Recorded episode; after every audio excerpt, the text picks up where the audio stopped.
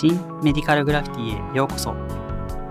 この番組では愛の大学の学生さんから募集したエピソードをもとに日頃の何気ない話題や医療系学生ならではの悩みなどリアルな日常をお伝えしますのでごゆっくりとお聞き流しください。今回は通学バスでのささやかなエピソードです。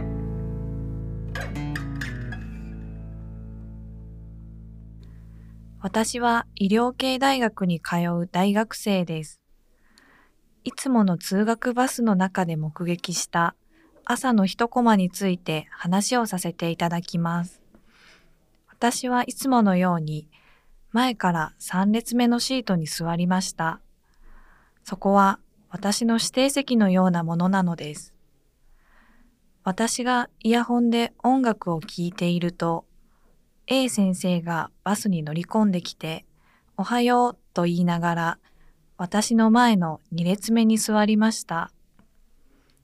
A 先生は3年生の専門科目を担当していて、その科目は同級生の間でも難しいとの評判だったのですが、私は昨年無事に履修を終えることができました。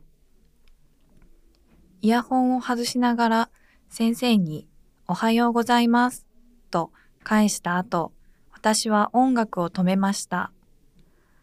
二人掛けの座席の私の隣は一応空いていましたが、先生も気を使って前の席に座ってくれたようでした。通学バスは大学まで10分程度で着きます。大抵は同じ電車で通う友達と一緒に乗っていたのですが、その友達は今実習に行っていて、最近では一人で乗ることが多くなりました。バスの窓から見える景色は見慣れた街並みですが、特に晴れた日はゆらゆらと揺られるのがなんとなく好きな時間になっていました。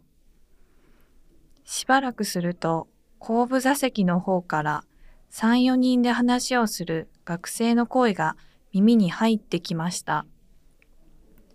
その声のトーンはだんだんと大きくなって、話の内容が聞き取れるほどになっていました。A 先生の授業、ほんまわからんわ。それな、マジでむずすぎ。明日も小テストガチやめてほしいわ。などなど。一つ下の後輩と思われる学生たちの話題は、なんと私の目の前に座っている A 先生の授業についてで、彼らは A 先生の存在に全く気づいていないのです。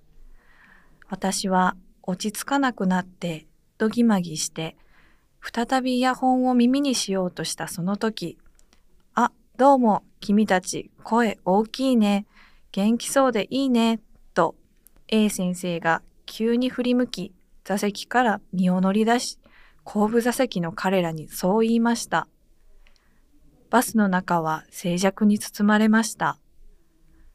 私はシートに深く身を沈め、窓から見えるどこまでも青い5月の空を見つめていました。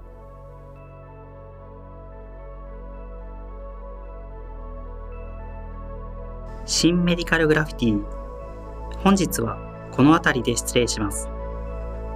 当番組では皆様からのささやかなエピソードを募集しております。ではまた次回お耳にかかりましょう。